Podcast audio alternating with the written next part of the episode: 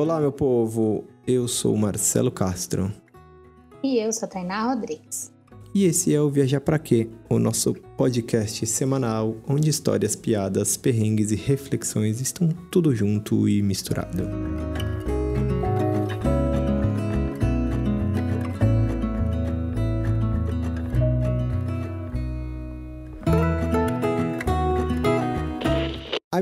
Amiguinhos que está nos ouvindo nesse momento, bora lá conversar, bater um papo onde existe uma interação maior do que esse podcast. Existe uma pergunta e resposta, enfim, bora lá falar com a gente no arroba Veja Pra Quê podcast no Instagram, manda sua mensagem, manda sua pergunta se você tiver alguma dúvida. Bora lá bater um papo com a gente no Instagram, manda mensagem, vamos conversar. Quer indicar pessoas pra gente conversar aqui, pra gente convidar no Viajar Pra Quê também, sinta-se à vontade que a casa é nossa.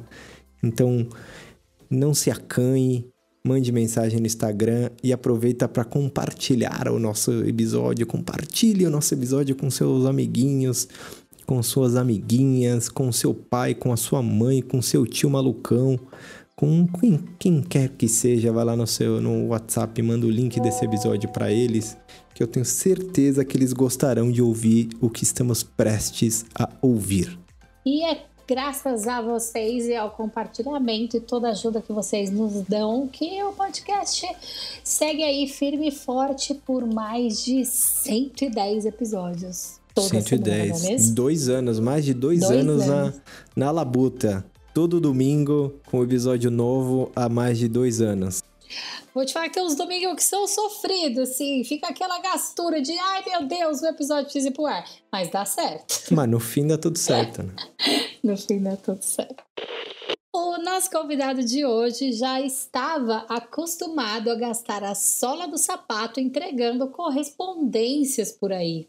Sim, minha gente, o nosso convidado é um ex-carteiro, mas foi com uma paixão que surgiu ainda na época da escola, a literatura, que ele estourou a sua bolha para retribuir ao mundo tudo o que a educação fez por ele. Foi então que ele caiu na estrada para distribuir livros em escolas públicas, comunidades indígenas, quilombos e muitos outros lugares aí pelo nosso lindo país. Tiago Silva, meu conterrâneo, seja muito bem-vindo ao Viajar para Quê? Se apresente, quem é você nessa jornada maluca chamada vida? Olá, tudo bem, Tainá? Olá, Marcelo, olá todo mundo do Viajar para Quê? Nossa, estou muito feliz de estar aqui com vocês.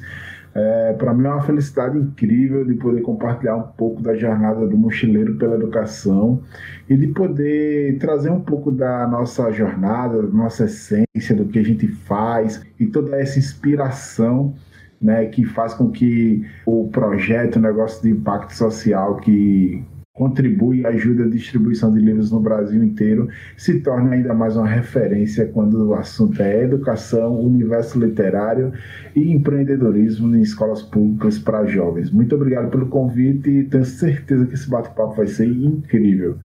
Muito bem, Thiago. E temos uma tradição, a maior, é, talvez a única tradição do Viajar para Quê, é a primeira pergunta que fazemos a todos os nossos convidados. Então diga pra gente viajar para quem, Thiago?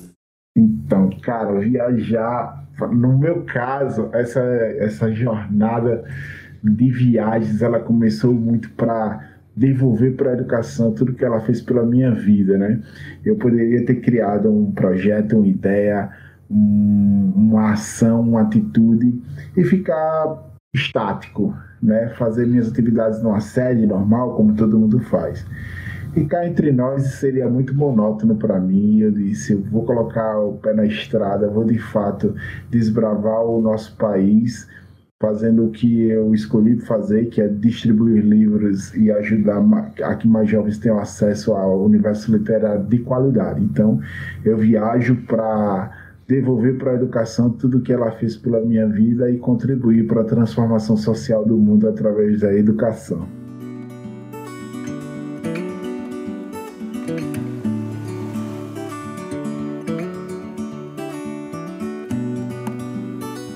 Mas como que viagem entrou na sua vida? Essa, quando você começou a viajar com o projeto, foram as suas primeiras viagens Ou você já viajava, já conhecia, você já tinha um pouco esse afã de conhecer coisas novas? Conta pra gente como foi isso aí. Nossa, gente, é, essa história com viagem ela é muito antiga, porque eu sempre fui uma pessoa que gostei de conhecer novos locais, novos lugares, de poder. Na verdade, eu queria conhecer o mundo quando eu era criança, né? Então, mas eu não tinha dinheiro. Então, minha mãe também não tinha dinheiro. A única forma que a gente tinha de viajar era através da imaginação. E quando eu tive acesso aos primeiros livros, aí de fato eu comecei a viajar, mas sem sair do local.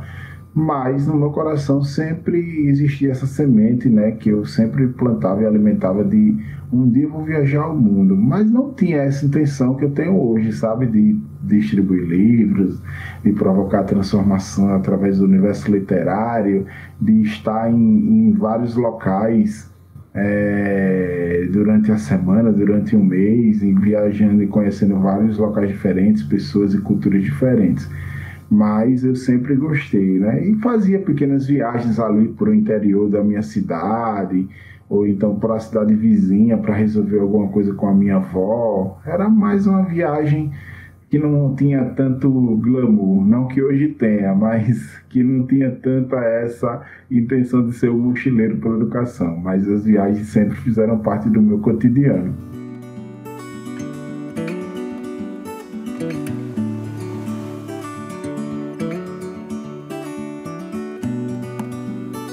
Eu li que que você ficou viciado em literatura como quando você resolveu ler Os Miseráveis, né? Que para nós não é uma das leituras mais fáceis para se fazer e para um aluno se apaixonar por leitura, né? Como que foi essa história? Ah, essa história é engraçada e ela é boa de contar porque quando você quando a gente fala Os Miseráveis, a gente causa exatamente essa estranheza. Como que um garoto de 12 anos se apaixona logo pelos Miseráveis, que é um livro super denso, Sim. um clássico da literatura mundial, né? E como que você devorou 400 páginas assim, do nada?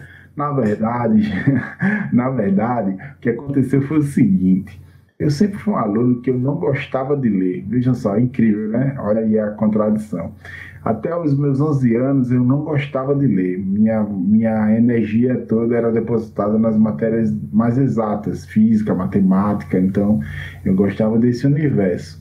Só que eu, na escola eu era um aluno que eu tinha, digamos, um comportamento difícil de lidar. Eu entregava boas notas, mas eu tinha um temperamento um pouco difícil.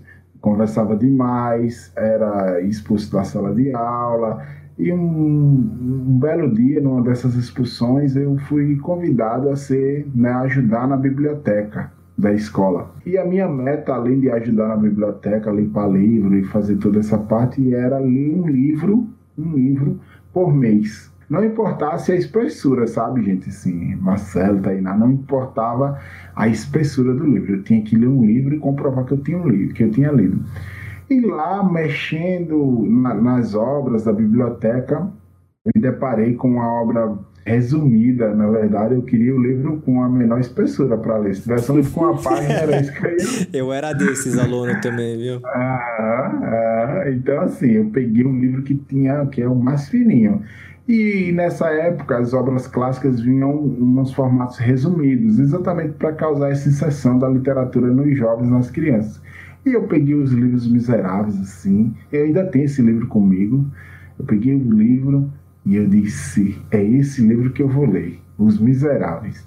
Mal sabia eu que eu estava pegando uma das maiores obras da humanidade. E a partir desse momento eu nunca mais parei. Então, meu amor pela leitura, minha introdução no mundo literário aconteceu exatamente dessa forma é, um pouco por acidente, depois fui pegando gosto, fui pegando interesse e aí eu nunca mais parei. Então, quanto mais acesso eu tinha, mais, é, mais, mais viagens eu poderia fazer através dos livros. Eu lembro que quando eu era, quando eu era tipo, criança, né, na escola, eu tinha, acho que, o mesmo comportamento que você. Eu não, eu não tirava boas notas, eu tirava notas meio que regulares, assim, sempre tava ali na média, não passava muito sufoco, mas eu não, para mim era uma tensão leitura, assim. Eu lembro que quando eu tinha que estudar para prova, que principalmente história, assim, história que você tinha que ler bastante página, eu já, já entrava em pânico. Nossa, quanta página eu tenho que ler?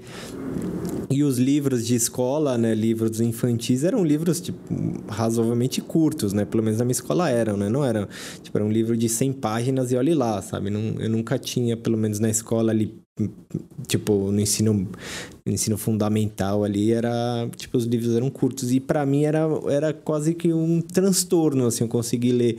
Às vezes pegava resumo, procurava essas coisas. E eu não lembro quando eu comecei a ler. Eu não sou um super aficionado em leitura, gosto muito, mas não tenho, tipo, queria ter uma prática maior, assim, de ler mais, mas tô conseguindo pelo menos ler algumas coisas que me agradam. Não é fácil de fato, mas eu acho que quando a gente começa a criar um hábito, assim, sabe? De colocar. Eu não gosto muito de quem lê por, digamos, por produção. Eu vou ler 20 páginas hoje, vou ler 10 páginas hoje. Para mim, esse método aí, ele pode até funcionar no início, mas depois torna-se uma obrigação, né? Eu acho que a leitura em si, ela deve ter o seu momento sabe, Marcelo, Tainá, tem dia que eu tô assim, não, não leio uma página, não vou mentir. Tem dia que eu não leio uma página, você lê todo dia, né? Não é bem assim. Tem dias que eu leio 50 páginas, tem dias que eu leio 100 páginas, eu já devorei livros em dois dias, por exemplo. Então, assim, é muito de como você tá, de como você está se sentindo, sabe, do seu momento. Então, a leitura prazerosa de fato. A não ser que seja uma leitura técnica, que você obrigatoriamente tenha que ler, né, como faculdades e tal. Mas aí é outra história. A leitura por prazer mesmo, ela tem que ser assim, tem que ter o seu momento, tem que ter a sua né, a, a lei tem que dar, como a gente chama, tem que dar uma liga, tem que dar um fit ali, né, para o negócio é, fluir, né? Porque aí você consegue, você nem vê a hora passar. Então acho que nesse, nesse sentido assim faz muito bem. E a leitura faz bem em todos os sentidos, né?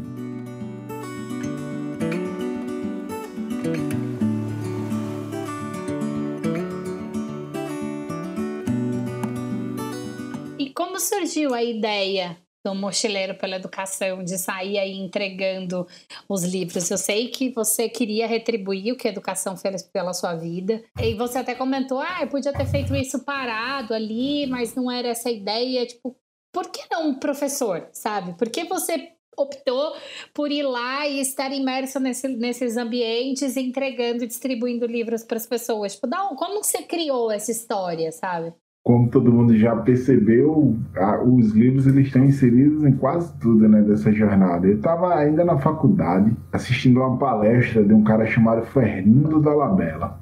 O Fernando Dalabella tem um livro chamado O Segredo de Luísa, e esse livro fala sobre educação empreendedora, os desafios da educação empreendedora. É um livro assim muito legal, muito muito bom de ler, muito gostoso, a leitura muito leve, mas ele consegue inserir alguns elementos ali fazem com que você, se você tiver uma ideia, como a gente chama, se você está ali na beirinha do abismo e você lê um livro que provoca essa transformação com esse grau assim, sabe, de impacto, você cai você, não, agora eu, cadê o paraquedas? Não, vou montar o paraquedas aqui na queda.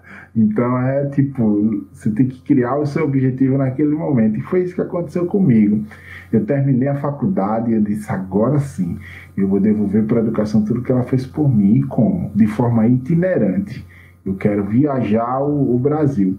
Só que no início não era mochileiro pela educação, não. O início era conversando sobre carreira, que era um projeto onde a gente montava fóruns é, para conversar com os garotos do ensino médio, do ensino fundamental maior, no ano, sobre carreiras. O que, que a gente fazia? A gente reunia vários profissionais de diversas áreas, médicos, advogados, engenheiros, professores, policiais, e esses profissionais iriam compartilhar suas carreiras com os alunos nas escolas públicas. A gente chamava de talk show, né? Talk show conversando sobre carreira, então era tipo um acontecimento. Esse foi o primeiro projeto. Depois eu vi que o pessoal estava começando a ficar sem tempo para poder viajar com a gente. Eu disse: Ó, eu vou sozinho agora, só que eu não vou falar sobre carreiras, porque eu não tenho condição de falar sobre carreiras, todas as carreiras porque eu sou só um, né? Então a minha carreira é minha carreira, a minha história é minha história. Eu não posso contar a história de, um, de alguém que se tornou um médico se eu não sou um médico. Eu posso fazer isso através de vídeos, né? Mas como exemplo lá, o, o, a criança, o adolescente, ele se sente né? Ele vê ali, ele diz, poxa, eu quero ser essa pessoa, ter a história dela, assim, me, meu exemplo pode provocar essa transformação. E aí um dia eu estava saindo de casa, disse, vou inserir os livros, né? Vou colocar livro nessa jornada. Então, se já sou apaixonado por livro, vou começar a pedir livro para o pessoal e vou distribuir nas escolas públicas fazendo blitz mochileira nas praças, ajudando comunidades literárias, ajudando bibliotecas, grupos de leitura. Então, vou fazer isso. E um dia eu estava saindo de casa com uma mochila enorme, minha mochila é enorme, se vocês tiverem, né, eu acho que vocês viram nas fotos, ela é grande, estava lotada de livro, um amigo meu me chamou de mochileiro pela educação. Então, assim, foi meio por acidente, ele acabou batizando de mochileiro pela educação. No início, eu confesso a vocês, eu não sei se eu gostei tanto de ser um mochileiro pela educação. Eu disse, mo mochileiro pela educação, que nome feio. Nem gostei, nem, nem vendo. Não me chame de mochileiro para educação, não. Eu sou o Tiago da Silva, eu tenho um projeto social conversando sobre carreira, não sei o quê. Mas aí acabou que ele compartilhou, ele comentou num post e todo mundo começou a me chamar de mochileiro para educação. Então eu percebi naquele momento que o nome era bom né? E eu disse, então vamos, vamos registrar, vamos criar uma logomarca disso aí, vamos fazer. Então hoje eu sou mochileiro pela educação, Tiago Mochileiro, Tiago Silva Mochileiro, o Mochileiro, enfim, o Mochila, tem gente que chama de tudo quanto é jeito. Então ficou, pegou, foi bom. E aí a gente começou a intensificar de fato as jornadas, as viagens para invadindo cada vez mais o interior do estado. Porque o que, que eu queria fazer? Eu quero ir onde não tem acesso. Sim, eu posso fazer a atividade do mochileiro para educação numa comunidade de periferia de uma metrópole, como Maceió, mas eu não tenho mas eu tenho certeza que o aluno, mesmo sendo da periferia da grande cidade, ele ainda tem acesso a um ambiente diferente, assim, sabe? Ele tem bibliotecas, ele tem estrutura, infraestrutura melhor e etc e tal. Mas um menino que está a 300 quilômetros da, da cidade mais próxima, assim, tipo, que a gente pode se considerar uma cidade que tem uma biblioteca, que tem um acervo literário, ele certamente nunca vai pegar num livro, né? E eu digo isso que a gente já teve exemplos de meninos que nunca tinha pego num livro físico assim e a gente chega com o livro todo encapado, sabe, com uma forma de presente, com um laço, uma mensagem do doador. Então, para a gente não, não tem preço, assim, não tem dinheiro no mundo nenhum que pague essa atitude. Então, assim, é, ir no interior, ir nos rincões do Brasil, no Brasil profundo, é a nossa maior missão, é onde eu tenho interesse. Quanto mais longe, para mim, melhor. E aproveitando, você já passou por mais de 65 cidades, é, a maioria aí no Nordeste. E a ideia é ir cada vez mais aí nos rincões do Brasil, como você acabou de falar. Como que você escolhe o lugar que você vai? Tipo, você recebe indicação? Tipo, como que você monta essa estrutura sua? No início era engraçado, porque no início tinha mais porta na cara do que qualquer outra coisa. Então, assim, o pessoal dizia, não, que O que tu tá fazendo aqui, né? É, que conversando sobre carreira, não, no, eu, eu dizer, professor, eu preciso de uma aula só, de uma hora para conversar com esses meninos. A gente tem uma palestra que o nome da palestra é assim: O fracasso não suporta jovens que sonham. Então essa é a nossa principal palestra que é a palestra assim que provoca mesmo, que inflama ali, sabe? A gente sente brilho no olho da garotada, a gente sente que com, com o exemplo do mochileiro para educação, do Tiago da Silva, que tem uma história muito parecida com a de milhões de, de jovens brasileiros, eles, eles tomam posse dessa história e eles dizem, cara, essa história é muito parecida com a minha. Você não conhece o seu pai, também não conhece meu pai, a sua mãe é, era gari, então a minha mãe também trabalha de cozinheira. Vocês tiveram muitas dificuldades ali no início, né? Quando você era criança e tal, tiveram tive muita coisa que fazer com que é, você de fato tivesse tudo para dar errado, né? Segundo o olhar social. E eu disse, cara, a educação salvou minha vida, ela transformou minha vida. Então, no início, a gente tinha muito, assim, a gente enfrentou um pouco de resistência, mas também a gente não era conhecido, né? Quando eu falo a gente, porque eu, eu e o projeto, eu ah, sempre acredito que somos duas pessoas, mas tem a galera do backstage por trás que faz o trabalho né, acontecer, enfim, a parte mais administrativa mas, e voluntários também que vão com a gente mas, em algumas atividades, mas no início a gente não era conhecido. Né? Então, eu também, se eu fosse diretor de escola, visse um cara barbudo batendo na porta com uma mochila nas costas, eu dizer: não, sai pra lá, lá fora. quero, quero, quero ver você aqui não.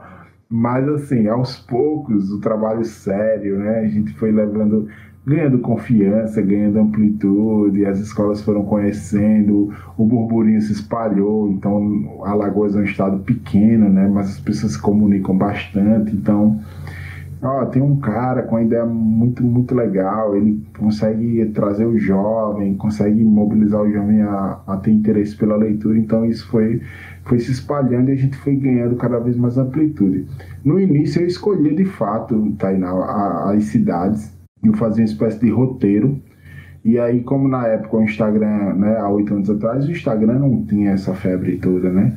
Então era mais Facebook. Então eu ia no Facebook da escola e aí eu ia nas fotos que, que a escola postava. E eu ia nas curtidas das fotos e só quem curtia foto de escola era o professor. Então eu adicionava todos os professores que estavam ali. todos, todos, todos, todos. E aí eu começava a conversar com os professores. Olha, tem um projeto assim, assim, assim. É o Conversando sobre Carreira, depois é o Mochileiro pela Educação. E eu gostaria de desembarcar na sua escola. Aí a gente vai ter uma atividade, uma palestra, a gente vai distribuir livros e as palestras são gratuitas. Você tem interesse? E aí o pessoal tenho, mas eu vou falar com minha coordenadora, com meu coordenador, com a minha diretora. E aí a gente escolhe nas cidades dessa forma, assim, aleatoriamente. Não tinha muito planejamento, não. Então, era uma forma bem aleatória, bem louca mesmo de fazer as coisas. Hoje não. Hoje a gente é o caminho contrário. Hoje as escolas entram em contato com a gente e aí a gente vai agendando de acordo com a demanda de cada escola. Às vezes tem uma escola, por exemplo, que quer uma palestra. Às vezes tem uma escola que quer uma oficina de criação de livros digitais.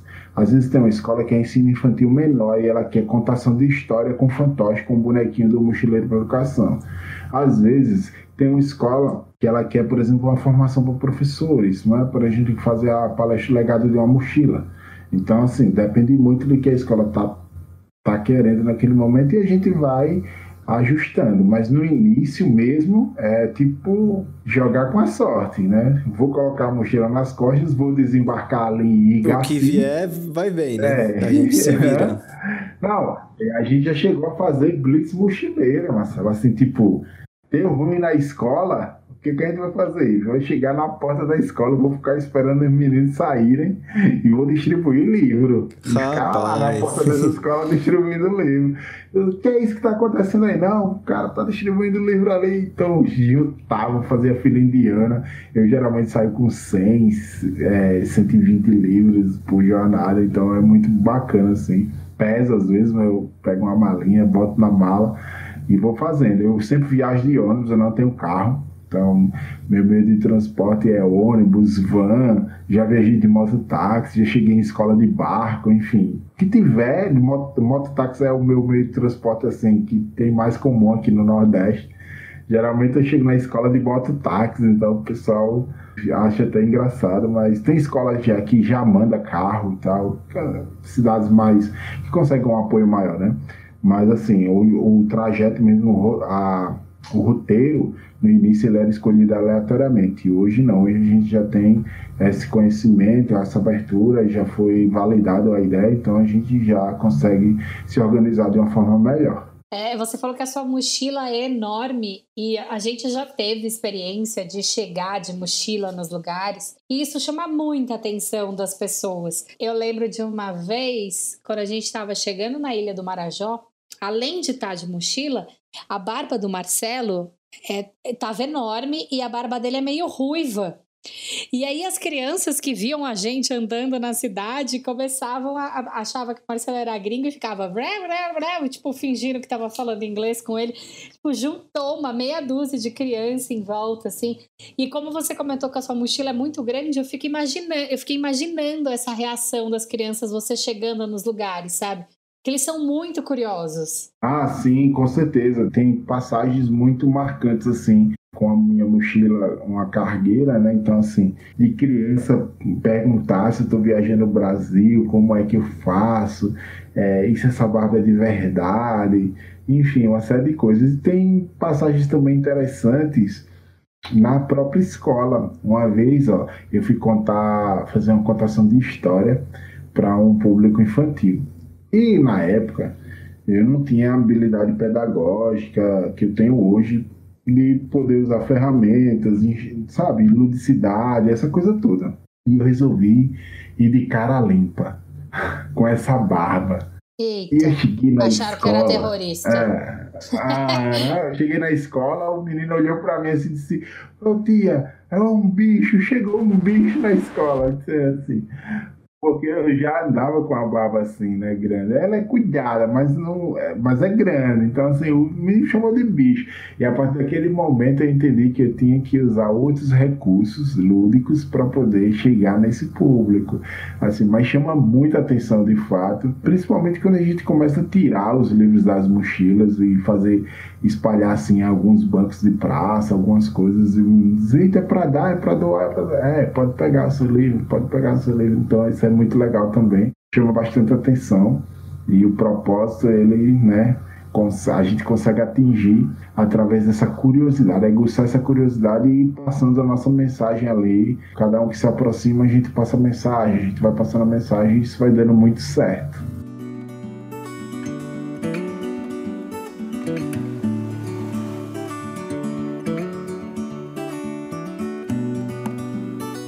Tiago, eu queria te perguntar que dá para perceber o quanto você tem de amor, né, nisso que você faz, né? Você falando de que no começo, quando não dava certo, vocês faziam uma blitz na, na porta da escola distribuindo livro. E você, no começo, um dos objetivos, né, quando você apresentou, falou do seu projeto, você falou que queria fazer pela educação que ela retribuir tudo que a educação fez por você, né? De alguma forma compartilhar e ajudar a levar mais educação, mais instrução, enfim, para para outras pessoas que não têm a mesma possibilidade, né, para de acesso a uma educação de qualidade. E eu queria que você falasse um pouco disso, de fato, do que que a educação fez por você, assim, para você para você ter tanto amor no que você faz, sabe? No ponto de você querer, você quer tanto fazer um trabalho numa escola que você fica na porta dando livro para as crianças, você insiste, ao invés de você de repente como a Taina falou, ser um professor ou de repente mesmo fazer uma outra coisa, de querer viajar para conhecer um outro lugar, você está viajando para distribuir livro, para dar acesso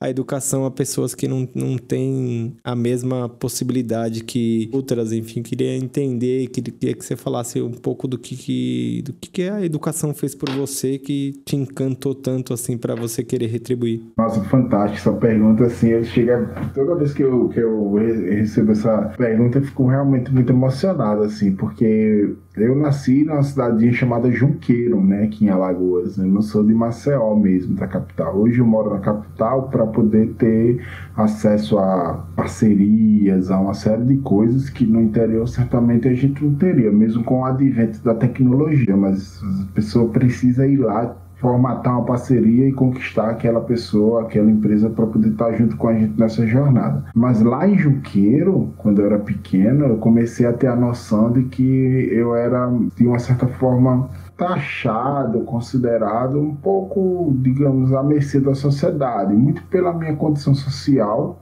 e pela forma como a minha estrutura familiar se formou. Então, assim, minha mãe, mãe solteira, então não conheci meu pai, não tenho nem o nome dele no meu registro. Então, meu nome é Tiago da Silva, né? Tiago da Silva. Então, toda vez que alguém chegava para me perguntar, você é filho de quem? Aí eu disse, da dona Quitéria, que mora ali perto da prefeitura. Mas e seu pai? Então, essa pergunta, nossa, chega vinha como uma navalha, assim, sabe? Cortando tudo, porque eu não sabia quem era meu pai. Na verdade, eu não sei quem é. Então eu começava. Eu não tinha a estrutura emocional que eu tenho hoje, de ressignificar isso, sabe? De poder falar hoje para você, dizer, não, a educação ela preenche esse espaço. Mas aos poucos eu comecei a perceber que a educação foi fazendo esse trabalho sutil de preencher esses vazios. Como? Um olhar de um professor diferente para mim que chegava e entendia a minha necessidade, tanto física de ter uma farda e não ter dinheiro para comprar, de sair correndo na fila da merenda e para co poder comer primeiro, para poder repetir depois, para sabe, porque era a refeição que eu ia ter na escola. Então esse olhar sensível dos professores fez com que eu pudesse ir sendo inserido aos poucos em todas as atividades pedagógicas que a escola poderia me ofertar. Então, se tinha aula de flauta doce, coloca o nome do Tiago da Silva que ele vai se inscrever. Se tinha aula de teatro, Tiago da Silva, e se inscreva. Se tinha aula de basquete, Tiago da Silva se inscreva. A banda de fanfarra, Tiago da Silva se inscreva. Então, todas as atividades pedagógicas que a escola me oferecia, eu estava inserido. Por quê? Porque na escola estava protegido. Então, na escola, eu considero o meu lar porque eu estava protegido ali. Ali ninguém poderia, eu estava blindado de tudo que o mundo poder, pudesse me oferecer que não fizesse bem para o meu crescimento emocional, social. Então eu comecei a ser aceito. Eu comecei a, a educação me deu uma coisa muito importante que eu preservo para sempre, que é a liberdade, principalmente ter voz, né? Comecei a ser ouvido falar bem, saber debater, discutir, sabe? Sabe, saber se portar, saber, enfim, ter opinião própria, ter vida, né? Então a educação fez isso. Então é aí que eu considero que a educação salvou minha vida. Isso era um arroz de festa com muito orgulho. Sim, sim, com certeza, total, porque se eu não tinha dinheiro, eu tinha inteligência, então a inteligência faz com que você se destaque também, entende? Então isso foi muito importante, assim, para eu poder, de alguma forma ou de outra, é, conseguir dar amplitude para o meu sonho, né? Então, é esse momento aí que eu considero que a educação salvou minha vida, assim. E a constatação disso foi quando eu passei no vestibular, então meio que foi uma disrupção, assim. Eu fui o primeiro da minha família, é, então isso foi muito legal, assim. Então, do, o filho da dona Quitéria agora passando no vestibular. E hoje, então, o filho da dona Quitéria saiu no UOL, não sei, o filho da dona Quitéria tá no podcast, tá fazendo podcast com a galera, né? Do Viajar pra quê? Então, isso, por isso que eu nunca digo não para as coisas. Quando você me perguntou, vocês me convidaram, eu disse é sim, com certeza é sim. Eu demorei um pouquinho, mas eu disse sim, porque eu não perco nenhuma oportunidade. Eu entendo todas as oportunidades como algo que sempre vem para agregar valor a essa jornada do mochilão mochileiro para educação. E se de fato né, vocês chegaram até mim, é porque eu, eu, esse projeto tem algo que pode ser falado, que pode, nesse momento, essa mensagem está chegando para alguém que está transformando a vida dessa pessoa. Ai, que incrível. E foi você falando da, enfim, da sua infância na educação, um dos, um dos projetos que a gente trabalhou de no Uruguai, a gente trabalhou em numa ONG que tem como se fosse pontos de cultura na periferia de Montevidéu, né, que é a capital do, do Uruguai.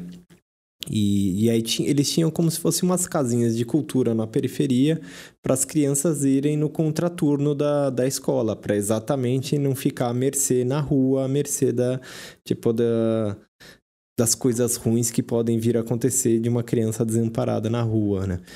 E, e a, gente, a gente ficou lá mais ou menos, acho que um mês e meio, mais ou menos. E, e era muito. Tinha umas pessoas que. É, deixa, a gente ficava muito feliz de, de ver umas crianças que, que enxergavam aquilo com, com a potência que você enxergar, você enxergou quando você era criança, sabe? Que aquilo poderia de alguma forma te ajudar a ser uma pessoa melhor, que aquilo poderia é, fazer uma alavanca para a vida, né? Mas tinha muitas, muitas crianças que não conseguiam enxergar isso. E, e também é muito difícil de julgar que essa pessoa, que essa criança não enxergue, porque o contexto social que ela estava inserida era contextos muito problemáticos, sabe? Tinham crianças de, de 12 anos de idade que o pai era viciado em, em, em cocaína, se não me engano, e dava para criança, sabe? Que a mãe era alcoólatra. É, então, não, ensinava, era um conte- ensinava a criança a roubar. é, eram contextos sociais muito pesados, assim, para uma criança entender que um ponto de cultura ia ela ficar fazendo, desenhando, ela ficar trabalhando um pouco a criatividade dela durante a tarde, vai ser um negócio benéfico para ela. E ouvindo você falar disso, eu me lembrei muito desse, desse tempo que a gente ficou lá, porque tinha umas crianças que, com essa idade, tinha, imagino eu, que tinha uma estrutura familiar, ainda que existe a vulnerabilidade por estar numa situação ali de periferia tal, mas tinha uma estrutura familiar um pouco mais regular do que outras, e elas conseguiam enxergar essa potencialidade que é desenvolver a, tipo, a educação, de aprender coisas novas, de de de repente enxergar que isso podia ser uma potência. E eu lembro que o último dia que a gente saiu de lá, a gente ia, ia de ônibus todo dia, às sete da manhã a gente acordava, pegava um ônibus que cruzava a cidade. E eu lembro que no último dia da gente voltando, eu, dentro do ônibus eu voltava chorando, assim, de tão feliz que, que foi ter contato com essas crianças, sabe? Com toda, com toda essa realidade, de enxergar coisas que até então eu não, não conseguia enxergar, porque era. Eu vim, felizmente, eu vim de um contexto social muito privilegiado, sabe? Então, pra, quando eu tinha contato com, com a periferia, tanto da, lá de Montevidéu, como aqui dos projetos que a gente fez aqui no Brasil, em São Paulo principalmente, eram coisas muito novas para mim e coisas que eu não estava acostumado a viver, sabe? Coisa, coisas que o meu olhar não alcançava, sabe? E a partir do momento que o meu olhar alcança, eu começo a entender, eu começo a, a ter um pouco mais de empatia no sentido de entender que infelizmente não, não existe essa balela de meritocracia, sabe? As oportunidades elas são muito defasadas, sabe? Uns têm muitas oportunidades e outros quase não têm. E para esses que quase não têm, conseguir chegar perto do que os, os que muitos têm, eles têm que ralar muito mais, sabe? Mas ao mesmo tempo, quando eles conseguem chegar, é muito feliz, é muito gratificante como ouvir a sua história, mas isso não quer dizer que quem não conseguiu de repente estourar essa bolha foi porque ele não quis, sabe? Não é simplesmente não querer, sabe? É, existe Não, um é contexto uma- muito É grande, uma né? opinião muito rasa, né? Sim. É muito raso, assim, muito superficial, né? Eu escuto muito, assim, as pessoas falando de que é somente uma questão de escolha, né? Tipo, eu, eu até brinco, o pessoal fala, quando alguém, eu disse, ó, gente, por, por favor, por favor, não romantizem a minha história. Eu sempre até falo isso. Tipo, eu não quero que outros que outras crianças passem pelo que eu passei, né? De ter que ter essa dificuldade toda para poder sonhar em ter um, sabe, um lugar ao sol. Eu quero que a oportunidade de fato exista ali e que realmente esse discurso de que foi escolha, ele realmente se torne na prática, de que a criança ou adolescente diga, é, eu não quero escolher a educação, quero escolher outra coisa. Mas ah, em muitos casos, de fato, o que acontece né, eu digo por experiência própria, né, própria mesmo e com muita autoridade para falar isso, de tantas viagens, de tantos livros, de tantas jornadas feitas, de tantos jovens que eu conheci, que eu conheço, e vocês também, né, com esse exemplo, é, de que de fato a gente precisa é, rever esses conceitos, sabe, de de amplitude de oportunidades, assim, e fazer com que chegue para cada um de fato, da forma que deve chegar, com qualidade, que a gente prepare também essa garotada, principalmente para esses novos ciclos, esse mundo que né, que está sendo tão diferente a cada instante, a cada momento, e que de fato a vulnerabilidade ela existe, é real e ela deixou de ser uma vulnerabilidade passiva, né, como no meu caso, não chegava ninguém me oferecendo, por exemplo, é, para entrar no mundo do crime, mas eu sentia no olhar das pessoas que elas diziam, "Ih, isso daí. Era não só é você piscar, porque- era só você piscar que. É A tipo Essa realidade estava muito mais né? próxima de você, É, né? Do que, Sim, tipo, do sim. que para uma pessoa que nasce num, num, num ambiente com, com mais oportunidades, com melhores condições sociais e financeiras, né? Era tipo assim, ó, filho da dona Quitéria, filho sem pai, talvez vire bandido. Então esse tipo de coisa, assim, sabe, que a gente tinha que, de fato, às vezes ouvir, verbalizar, às vezes olhar, sentir só no olhar da pessoa essa pessoa não acredita em mim, né? Então, não, e as pessoas são cruéis, né? Elas não pensam que elas estão direcionando isso para uma criança, sabe? Que ainda está na formação do caráter dela, né? Que de repente isso pode disparar um gatilho que ela nunca sequer tinha cogitado. Sim, sim. Então, assim, quando a gente chega com, com os livros, com bons livros, né? Com acervo literário rico em cultura, em educação, em artes, com com boas referências literárias diversas, inclusive, a gente pode ali estar tá plantando uma semente, né, que pode aí né, germinar e que vai ser lembrada para o resto da vida na trajetória dessa criança, né? A gente não vai ficar esquecido em nenhum momento ali, que a gente deu algo é, assim concreto para ela poder iniciar esse processo de transformação, né? É pouco, um livro é pouco, eu queria dar uma biblioteca em cada escola, né? Então, assim, porém, a gente trabalha e faz o que pode com o que tem, momentaneamente, mas o nosso objetivo é muito maior. Bibliotecas funcionais com espaço de cultura e educação, música, artes, dança, enfim, até chegar na parte mais robusta da coisa, que é empreendedorismo, que é, que é fazer com que os jovens pensem na, na problemática social da sociedade através de objetivos de desenvolvimento sustentáveis e possam, a partir dali, daquela curadoria, daquele momento ali de, de provocação, eles possam eles mesmos criarem projetos que podem aí se transformar em ONGs, em empresas, em políticas públicas, apresente aí para a sociedade civil e para a sociedade política da sociedade e transforme isso em fato numa ferramenta de transformação, mas que saia dali da juventude, que saia do jovem, que saia da cabeça pensante dessa garotada que tem muito, muito, muito a contribuir com o desenvolvimento do nosso, do nosso mundo. Assim, eu digo com, nem com desenvolvimento, eu acho que com equilíbrio, desenvolvimento e equilíbrio, né, com sustentabilidade. Eu acho que essa é a, é a parte fundamental da coisa.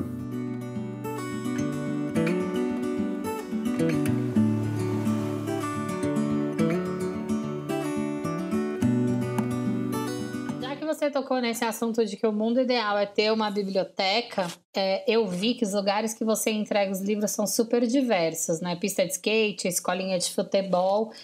E a gente, a gente sabe a diferença que faz ter um lugar, um espaço, mesmo que pequeno, para que essas crianças possam ter acesso a esses livros quando elas quiserem. Pelo que eu entendi, foi para isso que você pensou no box mochileiro? É isso?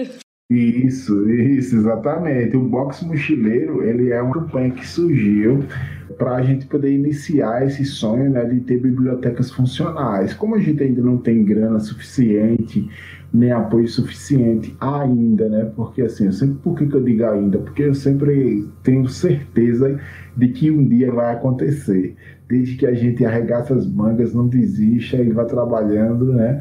É, de pouquinho em pouquinho vai fazendo as coisas acontecer. Não é um pensamento limitado, né? É um pensamento até muito evoluído no sentido do, principalmente no, no âmbito que a gente trabalha. Mas o box mochileiro ele é esse primeiro passo, né? Ele vai funcionar como uma estante, né? Uma estante literária, uma grande estante literária com cerca de 200 obras nos pátios e locais de convivência onde os alunos ficam, porque eu percebi, observando em algumas escolas que eu visitei, que geralmente tem uma horta, tem um tabuleiro de jogos, certo? Tem almofadas, a garotada fica ali dispersa no, na hora do intervalo, então quando tem uma aula vaga, mas nunca tinha uma, um espaço de leitura ali nesses ambientes. E a justificativa era, ah, mas já tem a biblioteca, para que ter um espaço de leitura aqui?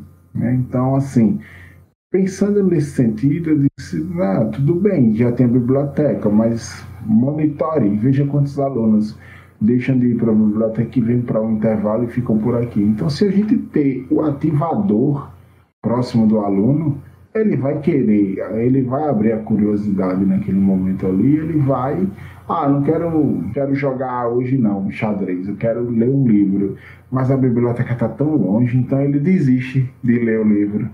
É, então, se a gente tem a estante literária, o box mochileiro ali próximo a ele, Então fica muito mais fácil também da gente ter essa ferramenta ali, esse, esse ativador, para que o jovem possa ter, a criança também possa ter acesso à literatura. Então, basicamente é uma grande caixa, uma grande estante de livros ali disponibiliza, que a gente vai disponibilizar para as escolas de forma gratuita e eles vão gerenciar esses empréstimos dos livros através de uma plataforma simples, né, uma própria planilha de Excel mesmo, com um tablet também que gente vai disponibilizar para a escola. Então assim, é um projeto bem audacioso mas o mochileiro para a educação gosta de coisas audaciosas, né, que causem realmente transformação. E, esse é, e essa é a estante mochileira, para a gente poder ter um algo mais físico, sabe? Assim, tipo, algo que a gente possa monitorar mesmo. Ó, esse livro foi emprestado dez vezes esse mês, esse livro foi emprestado cinco vezes, para a gente ter mesmo essa recorrência e saber como monitorar se o livro está sendo lido. Porque hoje, como é que a gente faz? A gente distribui o livro, mas de forma unipessoal. É, legal é, porque você vai ter lá a criança levando o livro para casa, e que legal, cheguei em casa, tô com o livro. Mas e depois, né, que ela leu, o que, que esse livro vai ser feito? Será que ela vai emprestar, vai passar para frente, vai guardar? A gente não sabe. Né? A gente sabe que a gente distribuiu, mas e com a estante mochileira a gente consegue monitorar melhor uma escola ali fazendo a sua parte e recebendo esse, esse box. Então vai ser muito legal, a campanha está aberta, então a gente está muito feliz de poder dar esse pontapé inicial aí para essa grande inovação do Mochileiro para Educação, esse novo programa.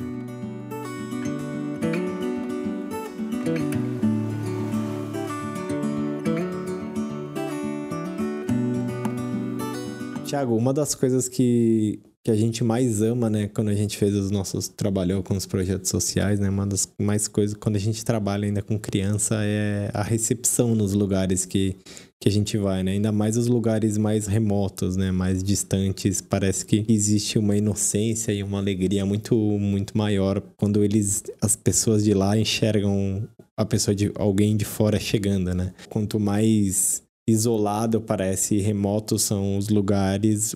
O povo é mais simples, mas ao mesmo tempo ele é muito mais acolhedor, tem um calor no coração muito grande para receber a gente que vem de fora. Eu queria que, que você falasse como, como que você foi recebido, né, nos lugares remotos que, que você passou, assim, de uma maneira geral, porque isso acho que é um pouco uma história muito à parte, que é muito gostoso mesmo sentir uma pessoa que até dois minutos atrás era um desconhecido, ela te abraçar como se fosse um irmão. Ah, isso é muito legal, assim. E eu acho que isso é que faz com que, de fato, o projeto Mochileiro de Educação ele nunca tenha perdido a sua essência. Saber que eu vou levantar cedo, às vezes levanto muito cedo, assim, o carro já está aqui esperando quando tem carro, quando não tem, eu tenho que ir para a rodoviária pegar carro, mas assim, muito cedão mesmo. E você passa às vezes horas embalando livro para entregar o livro, sabe, com com o máximo de carinho e cuidado que você tem, que você pode ofertar para aquele livro, você faz. E quando você chega lá, assim, você olha o olho daquela, daquela garotada, você vê que as escolas se mobilizam, eles fazem. Eu tenho sim, centenas de brindes que eu ganhei de escola, canecas que eles às vezes. A única forma que eu entendi de agradecer, além de estar aqui, é essa lembrancinha, é me dar uma canequinha com, às vezes, com a foto do mochileiro pela educação e tal. Tenho dezenas aqui de canecas, certificados, essas coisas que é a coisa parte física, mas o que mais como você falou, o que mais me chama atenção é o calor humano, assim. Lógico que hoje não pode, né, por enquanto, por causa da pandemia, respeitando todos os protocolos de saúde, mas antes da pandemia, nossa, era fotos, agradecimentos, olhares, uma palavra, sabe? Um depoimento, assim, um testemunho dizendo, cara, essa, essa palavra que você falou naquele momento fez toda a diferença na minha vida. Então isso é muito aconchegante e aquece nosso coração, né? Faz com que a gente ganhe mais combustível, ganhe mais motivação e inspiração para conseguir chegar mais longe. Então, nos mais remotos, de fato, é novidade. É muita novidade, assim. Tipo, é como se estivesse chegando, não sei, como se estivesse chegando uma novidade incrível, assim. E acho que. E olha que é só o mochileiro com os livros, né? Imagine quando tiver um carro com a biblioteca móvel, quem sabe, né, no futuro aí, de chegar mesmo e de fazer todos os programas do Mochileiro para Educação acontecerem lá. Então, para mim, não há preço, não há dinheiro no mundo nenhum que pague esse tipo de atitude, assim. Eu acho que essa é a essência, né? Tem o altruísmo muito forte envolvido e a gente tem consciência, consciência de quão importante a gente é para poder influenciar a decisão, a vida desse, dessa, dessas pessoas que a gente está chegando com as nossas ações.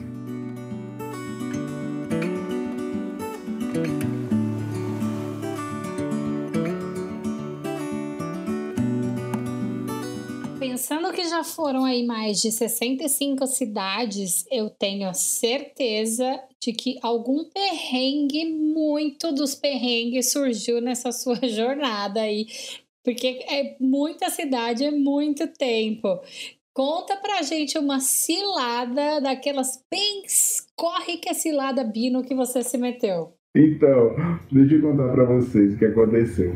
Eu tava numa cidadezinha do interior é, chamada Estrela de Alagoas. E eu lembro que eu cheguei na, na escola, não deu tempo de eu passar no banco e tirar dinheiro. E aí eu disse, não, tudo bem, o Instituto é digital tem banco em todo canto, né? Tá capega que lá não tem a banco.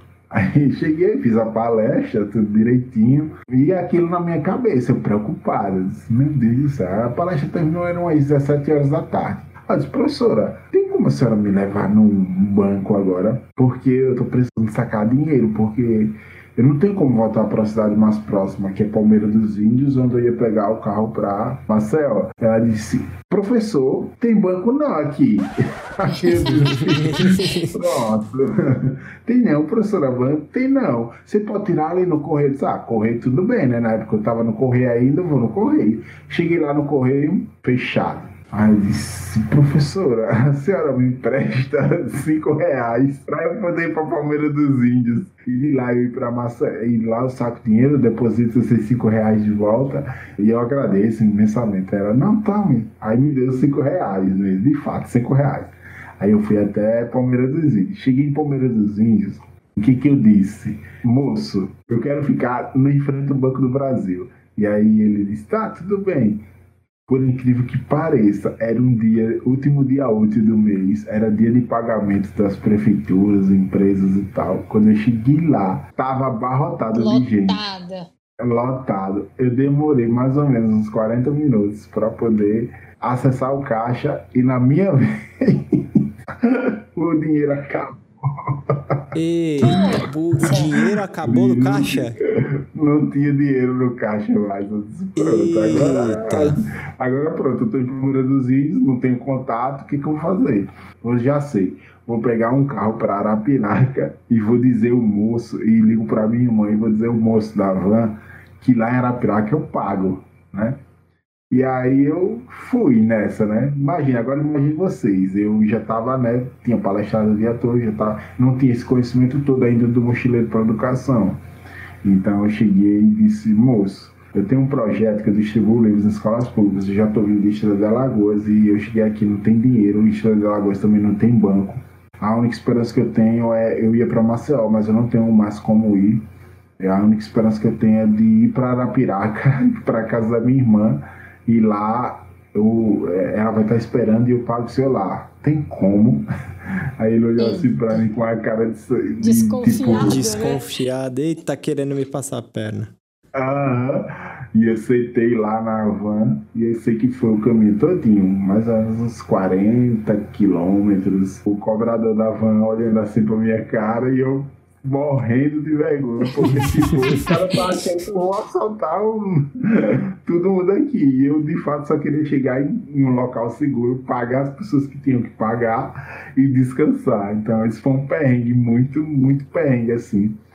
E eu realmente passei de dinheiro, porque não, não tive como, assim, mas você conseguiu eu pagar todo mundo? Consegui pagar todo mundo. Cheguei em Arapiraca, descansei, mas assim, morrendo de vergonha.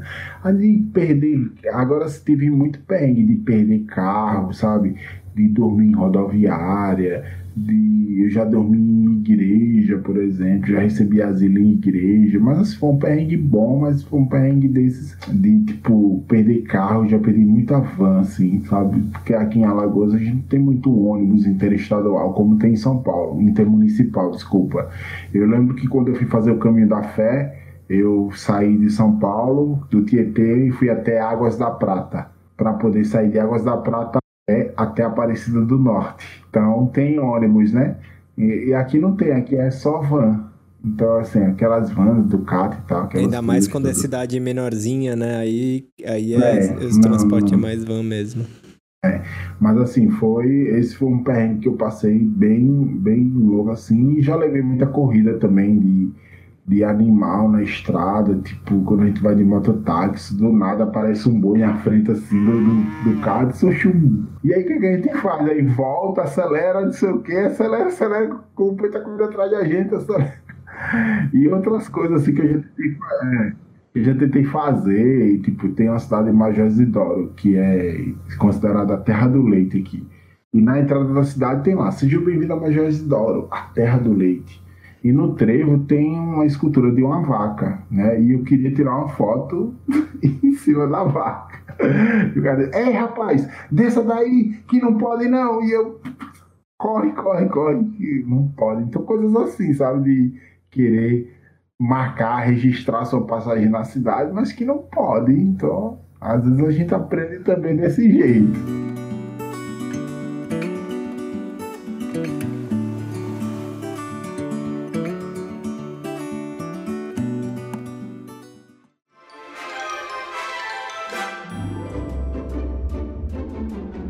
Tiago, agora nós chegamos ao momento que chamamos momento rapidinhas e veja para quê. Então a gente vai fazer perguntas simples e diretas e você responde a primeira coisa que vier na sua cabeça sem precisar justificar se você não quiser.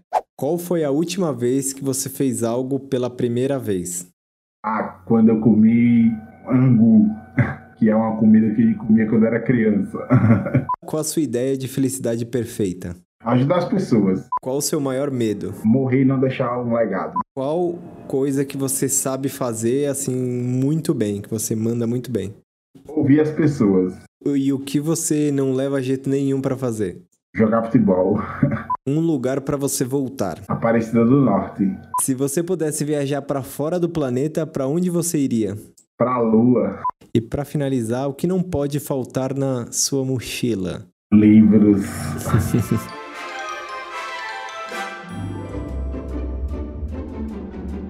Querido, é chegado o momento já dado viajar para quê? Conta para as pessoas aonde elas sabem mais a respeito de você, das suas viagens, do seu projeto lindo. Então, é, quem quiser acompanhar a nossa jornada, a gente tem o um perfil no Instagram, né, que é o Tiago Silva Mochileiro Oficial. É, se tiver muito grande para vocês, né, é, procurarem, vocês podem colocar lá Mochileiro pela Educação, Mochileiro pela Educação Tiago Silva Mochileiro Oficial. E aí vocês encontram nossas jornadas no Instagram, no YouTube você pode colocar como Mochileiro para Educação. No YouTube tem uma variação do projeto que é a gente conta a história das cidades em forma de cordel, então é muito legal também.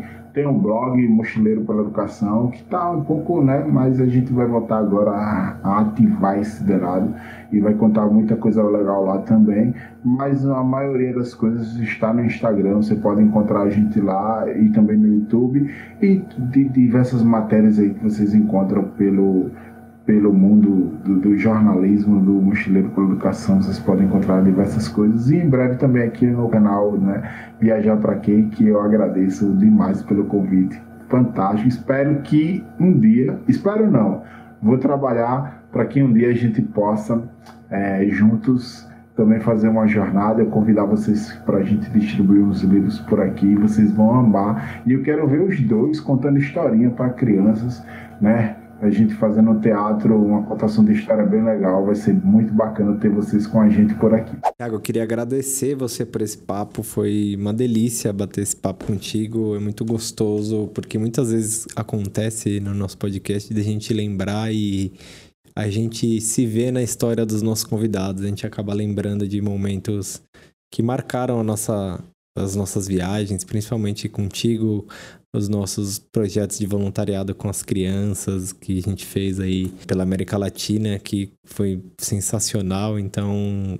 foi muito gostoso rememorar isso e ouvir essa sua história que é realmente muito inspiradora, muito gostosa, muito bacana. Parabéns, viu, pela sua jornada, por tudo que você tem feito aí pelas crianças e pela educação e que você siga inspirando todo mundo aí com esse projeto lindo. Eu agradeço demais ao podcast Viajar para Quem. Espero que a gente possa se encontrar e se trombar aí numa dessas jornadas, né? Espero que numa, numa rodoviária, no aeroporto, num, enfim, num porto, em algum barco, sei lá, num navio, qualquer canto desse, onde tenha livros, viagens e boas conversas para a gente poder compartilhar. A gente vai com certeza se trombar nesse mundo. Obrigado pela oportunidade e a gente se encontra. Valeu. Obrigada, querida. Foi um prazer bater esse papo contigo e a gente se ouve no próximo episódio, pessoal. Um beijo e até lá.